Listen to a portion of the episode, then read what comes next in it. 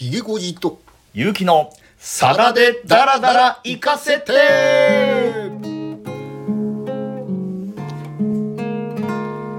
はい。今日18回目の放送です。あの先ほどお昼ご飯食べに外に出てきたんですけれども非常にもうあったかくてねポカポカしてこう昼寝したいなみたいな 感じの気候になりましたね。地域によってはね今日最高気温が30度にええ。なんか達するっていうね夏だ。真夏日ですよ、あらららららららら。えーまだゴールデンウィーク前だというのにですいやね、本当ですよ。本当にどういう気候になってしまったんでしょうね。なんて話をちょっと伏線に置いておきながら まあ、公園でねちょっとのんびりしたいなっていうようなね。ですね。ちょっとちょっと日向は暑いかな日向暑いですね。木陰がいいかもしれないですね、えーまたちょっとねあの、はいはい。先週に続いてあのニューアルバムのね、うん。はいはい。新しい情報がねお。あのウェブでもあの告知されましたけどもね、ええええ今度の6月1日リリースのはい。ニューアルバム「恋」うんうん。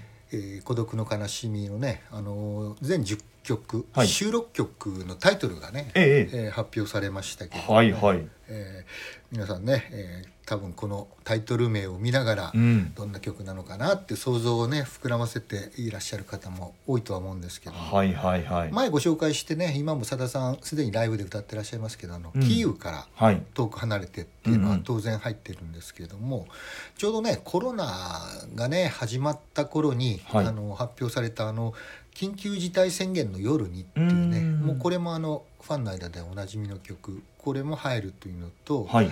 あと「歌を歌おう」っていうねほうほうほう。去年の夏、ええ。あのテレビ東京系列ではありませんけれども 日テレ系列のねあの24時間テレビはいはい。の企画でね、うん。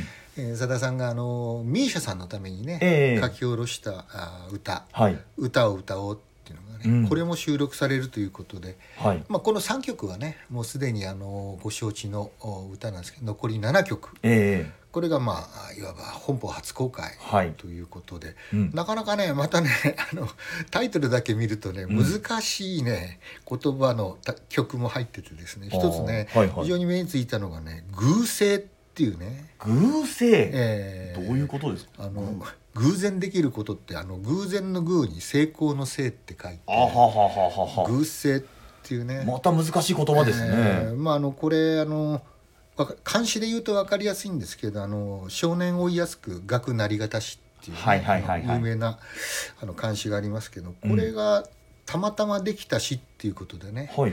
このあの少年を追いやすく学なりがたしのタイトルとしてね「うん。偶性」っていうのがついてるんですけどねこれがねあのまたどういう、はい。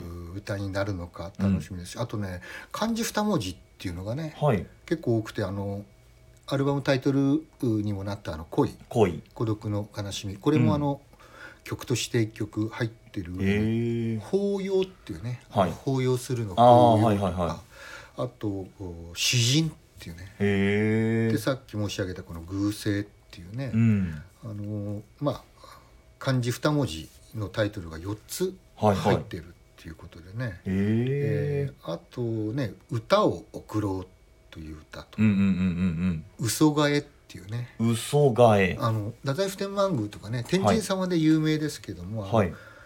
婚を招く鳥とされる嘘ですね。あはいはいはい。あの木彫りの人形をねええ天神様に納めて新しく取り替える行事のことを嘘替えって言うじゃないですか。聞いたことありますね、えーはいはい。天満宮にもねえええあの嘘嘘をかたどったあの郵便ポストとかもね、はいはい。あの置いてありますけれども、えうん。こういう歌が入ってでもう一曲これはあの英語なんですけどはい「オールド・ローズ」っていうね、はあ、古いバラというふうに解釈していいのかええどんな歌なんだろう、ええ。はい全10曲ということで、うん。一応あの曲順はまだ決まってませんというふうにね、はい。あのリリースには書いてありましたけども。え佐藤さんのねあのあれでインスタではね、えはい。曲順決まったっていうのはねちょうどあの渡辺俊之さんとのツーショットのね、ええあのええ。動画がアップされておりましたので、はい。もうおすでに決まってるのかもしれないですけどね。えひげごじさんもまだ聞いてない？もちろんですよ。あもちろんもちろん。なんか裏のなんかこ いやいやいう筋の何かから。いやいやあ本当の本当にまだ聞かれてない。いや多分ねその、い、わゆるその昔でいうデモテープ。ええええ今でいう白版っていうね、はい。リリース前の音源っていうのはまだ完成してないんじゃないかなとああ思うんそうですか。ええ、もうあのレコーディングが終わってね。はい。調整もあの音調整も終わったっていうことで、音源そのものはもうアップしているっていうことなんですけども、はいそれがまあコンパクトディスクにはまとまったかどうかっていうレベルだと思いますので。まあ、いくらねあのいろいろ いろんなつながりがあると言ってもそんなに簡単にはねさすがにないか。このタイミングでねまだね、えー4月ですからね、はいはい。えーちょっとお聞くタイミングにはうんうんうん。来てないっていうことで、ね、ぜひねまあもちろんあの皆さんにお知らせするのはねうん。6月1日以降っていうことになると思うんで、はい。6月に入ったらね、ええ。ぜひあのゆうきくんにちゃちゃちゃっとねコピーしていただいてちゃちゃちゃとできるかな。あーね、新曲も6月以降はね、うん。あの解説していきたいと思いますけれども、はいまあ今日は、はい。前回ちょっとお約束した、うんうん。通りに、はい。えー78年3月発売の、うん。おソロうん。3枚目のアルバム「シカシュアンソロジー」から、うん。あーもう一曲と、はい。おいうことで、うん。今回はうん。この難解なはい。曲に、ゆうきくんに挑んでいただこうということで。いやーほんと難しかったですよこれは本当に。ここまで聞いて分かる人はすごいですけどあね。そうですね、ええはい。では早速はい。よろしくお願いします。わかりました公園のベンチで僕は過ぎた愛の悲しさ。あもう悔しい。もう一回。そう難しい。公園のベンチで僕は過ぎた愛の悲しさを数える。一人そんな午後子供はブランコ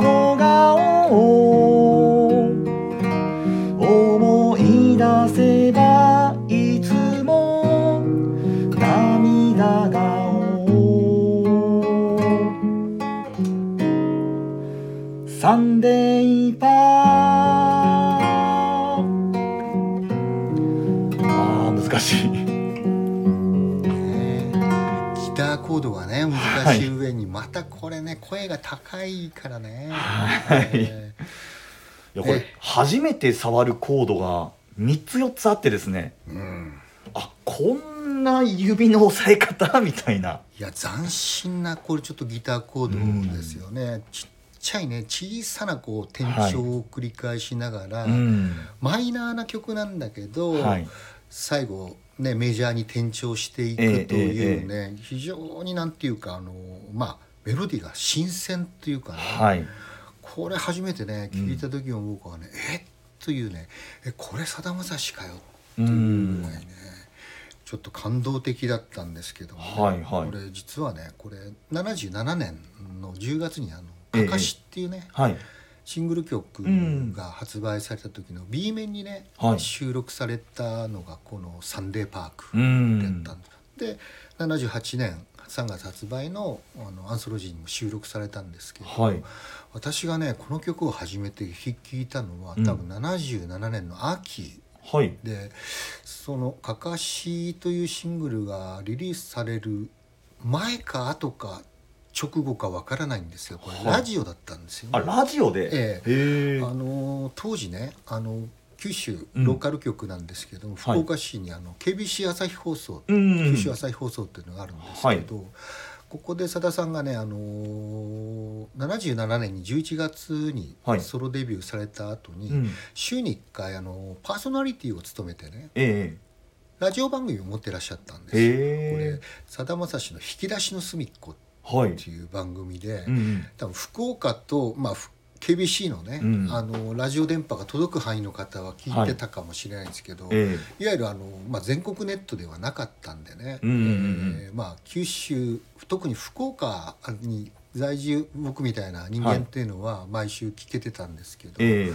非常に伝説の番組って言われてて、ええ。はいえー夜中のねあの日曜日の深夜あの月曜日の未明なんですけど、うん。午前1時20分からあ 結構遅い。午前2時までって40分番組ではい。スタートして途中からうん。1時スタートの2時までの2時間、あ1時間番組に変わったんですけど、ええ1年ちょっと続いたんですけどね、はい。この「引き出しの隅っこ」でうん。かかった時に僕は初めてこの「サンデーパーク」っていうへ歌を聴いてえなんてギター進行なんだっていうのと、この細かいねはい。マイナーなその楽曲の中でうん。転調を繰り返して、はい。メジャーに転調するっていうのものすごく新鮮でね、はいはい。こういう歌をさださん書くんだってうんいうのすごく新鮮に受け止めたはい。記憶があるんですけどね。私も結構何曲もさださんの歌は弾くことができるんですけどうんこんなコード進行のタイプの曲ってないですもんね。ないでしょうね、うん。バラードなんだけど、はい。こんなね F これねゆうきくん D からはい。歌ったけど、ええで、えー D シャープ、はい。ディムにはいはい。でディミニッシュコードっていう。これねあの F でねスタートする、うんうん。あのギターコードもあるんですけどね、もうはい。本当になんか細かいね、うん。指使いを要求されるというね、はい僕なんかこれねもう触ったこともないですからうん到底ねあのこれを歌おうと思ったことすらない、はいはい。で実際さださんがねうん。これライブでね、はい。やった記憶って私あんまないんですよ。へえ。さださんがこれを弾いてる姿もうんうんうん。見た記憶がないっていうかね、はあ。それぐらい多分難しい。うん。これをいわゆる弾き語りで歌うの難しいのかな。それはね。難しいですゆきくんにねこれやれるって言ったらねうーん練習しますって言ってね今日の日をね迎えたわけですけどね。いや本当になんかそのディミニッシュコードもそうですしなんとか音なんとかとかベース音だけこの音なんだけど違うコードを弾くみたいなやつとかも結構あってですね。うん。普通にこう G とか普通に A とかそういう感じじゃないですよないよね。ね、はい。うん非常に高度ね。さださんあのねグレープとしてね、はい。あのワナパイオからパイオニアからね、うん。デビューしないかって誘われた時に、はい。お断りしようとした理由の一つがね、ギターがはい。あまりにもまだ下手だと、はいはい。歌もまだまだダメだから、うん。とにかくもうギターがもうちょっと練習してからね、はい。えーデビューしたいっていうことでね、うんうんうんうん。最初はお断りしようっていう話を前しましたけどね、はい。そこから考えてねうん。ここまでね、うんうん。やっぱギターテクニックを、ねはい。上げてきてたってういうそのまあ証明でもあるとは思うんですけども。ね。はい。でねあの歌詞はね、はいはい。さっきゆきくんが言ったように、うん。もう本当あの多分ねちょっとポカポカしたようなね、うん日曜日のはい。お午後のうん。公園の風景とはいえーまあ、ここれ季節がね、うん。まあ多分あの春か秋はい。ちょうど日が当たってるところが気持ちいいぐらいの、季節じゃないかとは思うんですけどね、はい。まあ過ぎた愛の悲しさを数えるって もういわばまあまあぼーっとしてるわけですよねベンチに座ってね、えー。ー一人そんな午後っていうね 感傷にふけるっていうね、うん。ああっていう感じでため息ついてんでしょうけどうね、ん。で目の前ではね、はい。子供たちが遊び回って、ブランコの順番争ってるっていうね、うんうん。風景。まあ、まさに物思いにふける自分と、はい。まあ、元気にね遊び回る子供たちっていう、うんうん。対比の風景がね、はい。ここ入ってってるけど。うん。で所詮僕の愛もうん。それと同じ重みかしら、うんうん。あんまり深刻に考えてもしょうがないよねっていうね。別れた壊れた恋も日常の中の一つの風景みたいなもんでしかないんじゃないみたいなね、えー。でだけど別れた人の横顔を思い出せばいつも涙顔っていうね。あ ちょっとねあはい。あのね物思いにふけりすぎて 感傷的になりすぎてセンチメンタルな感じしますよね。なんかレモンを盗んでかじって投げるのとちょっと正反対な感じがしますけど。本人には動き全くないですよね。ベンチに座ったまんまって感じですけどね。そうですね。えーまあだけどそのねやっぱりこう落ち込む自分とこううん元気にはしゃぎ回る子供たちっていうのははい対比によってやっぱちょっと自分のね、えー心象風景も描き出すってはいはい。いうね、うん。えーまあ言葉数は少ない歌詞なんですけども、うん。まあ情景は見事に浮かび上がる、はい。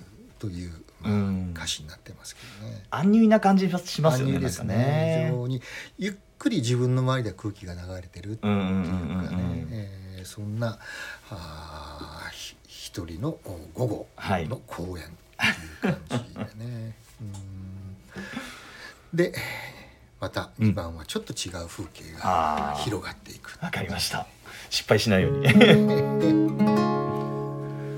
年老いた人が菩提樹の墓毛で居眠りしながら涙ぐむ。足元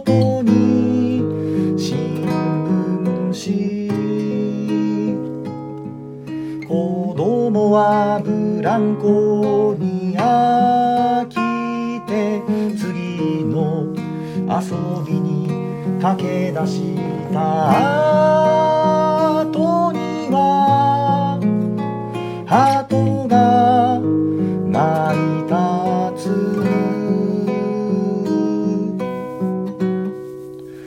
晴れ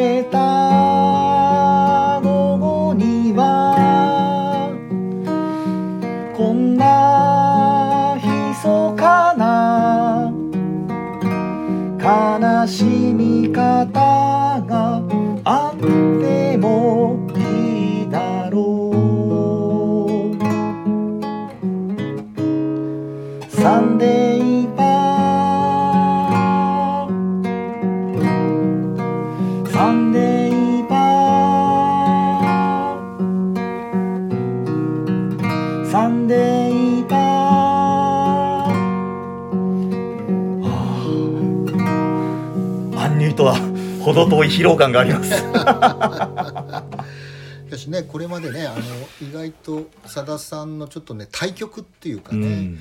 大きななんか作りの歌っていうのをねごはい。紹介する機会が多かったんですけれども、まあどっちかっていうとね、はい。あのまあ、まあ地味って言ったら失礼ですけども、うん。まあ、静かなね、はい。静かなバラードというか、うん。こういうなんていうか本当に風景もはい。なんてことはないうん。風景を描き出しながら、うん。えーさださんの世界っていうのがね、うん。またここで一つ広がったなっていう印象を僕は感じ取った楽曲だったわけですよね。うんでこの2番がねこんな物思いにふける自分じゃなくって、はい年老いた人これははい。男性か女性かよくわからないけども、うん。菩提寺の墓毛ではい。居眠りしながら涙ぐむっていうね、足元に新聞紙っていうね、うん。まあ、なぜ涙ぐんでるかも もう想像を駆り立てていくしかないっていうかね。なんでかなって、うん。だからお年寄りなんで、はい。まあ、配偶者をもう失ってねその人のことを思ってんのうか、ん。うん。自分のなんか過去のねはいいろんなことを思い出しながら、うん。楽しかったこと苦しかったことを思い出しながらはい。涙ぐんでんのか、うん。よくわかんないけど、まあ、足元に新聞紙が置いてあるってことは、うん。もうおね読んだ新聞紙を足元に広げて、はい。もしかしたら靴スリッパを脱いでるのかもしれないし、はい。単にもう読んでた新聞紙がはい。そのまま居眠りしたからバサッと落ちて、ああなるほどね、えー自然とそこに転がってるだけなのかもわかんないし、はい。なんかこうねよ聞く人によっていろんなこう、お風景も違うはい。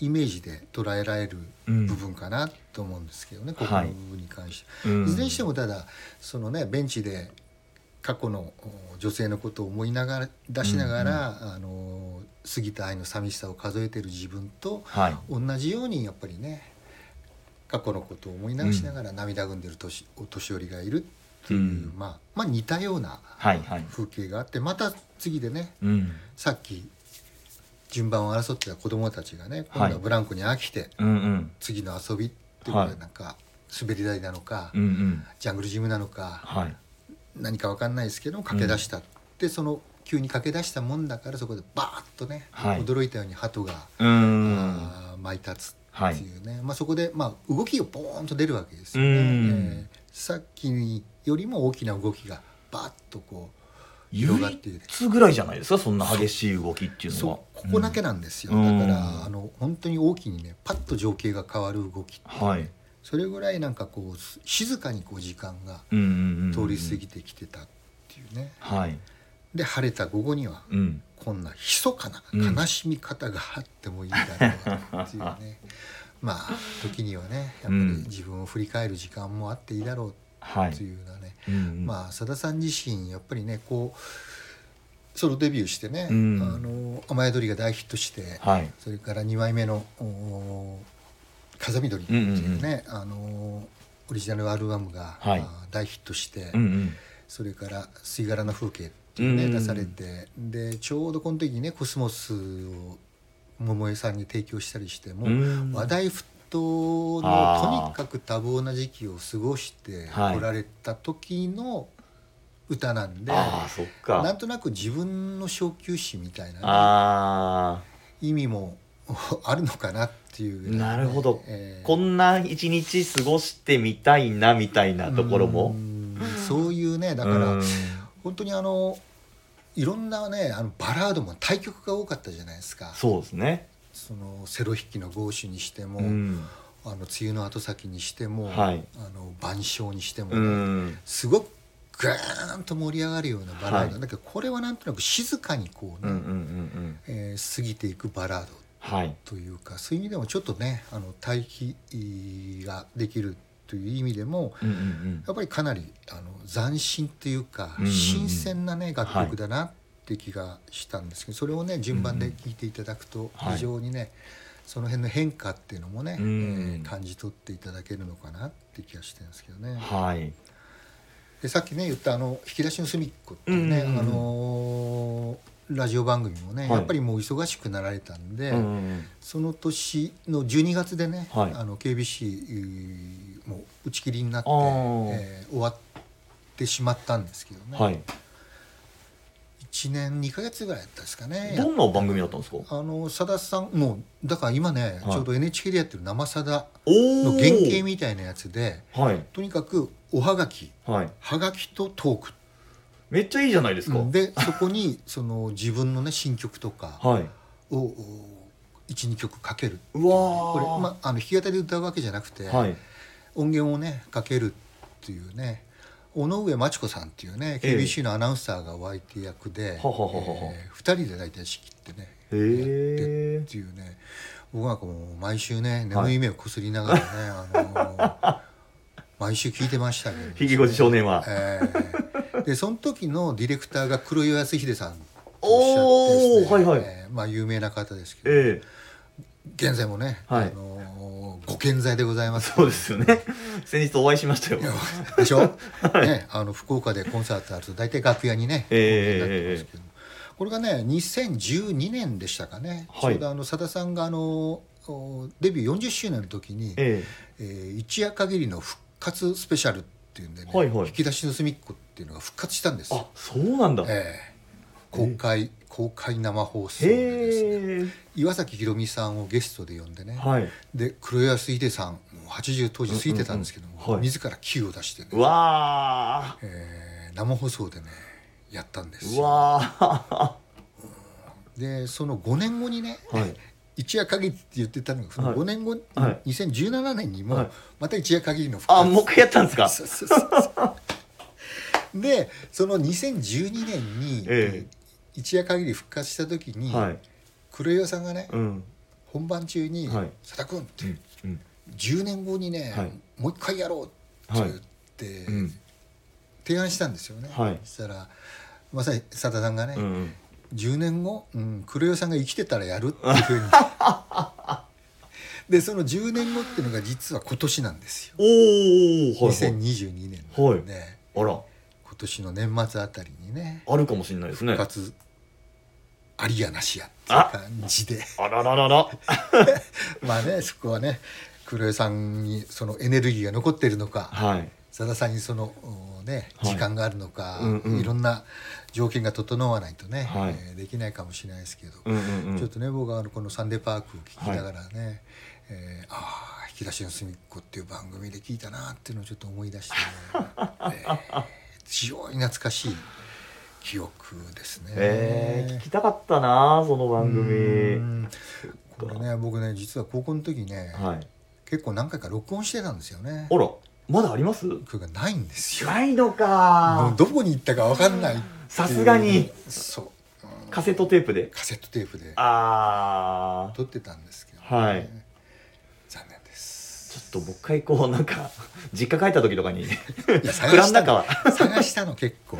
ああそうですか、ね捨てられてたんだね、え そういうことありますよね。子供の大事なものはー勝手に捨てられてたんだろうなと思って。そうですね。まあまあ今日はそんなサンデーパークをお届けいたしましたけれども。ねもう静かな楽曲はい。ね、うんうん。えーでもこんな曲もやっぱりうん。アンソロジーの中にあって、はい。やっぱり佐田さんのね、うん。えー一、はい。新しいやっぱりこうバージョンうん。というか展開のね、うん。楽曲ということでこれもぜひご紹介したかったはいので、うんうん今日は取り上げさせていただきました、はい。じゃあ次回の話しますか？ですね。う、ん。もう次回はね、はい。えーついにうん。夢くようにね足を踏み入れたいなあっていうふうにね思ってます。だらだら進みながらここまで18回目にして夢供養行きますか？ついに。19回目。あ19回目か。ね次が19回目、えー。はいまあちょっと言っとかなきゃね、えー。進んでるぞっていうところは。見せないと。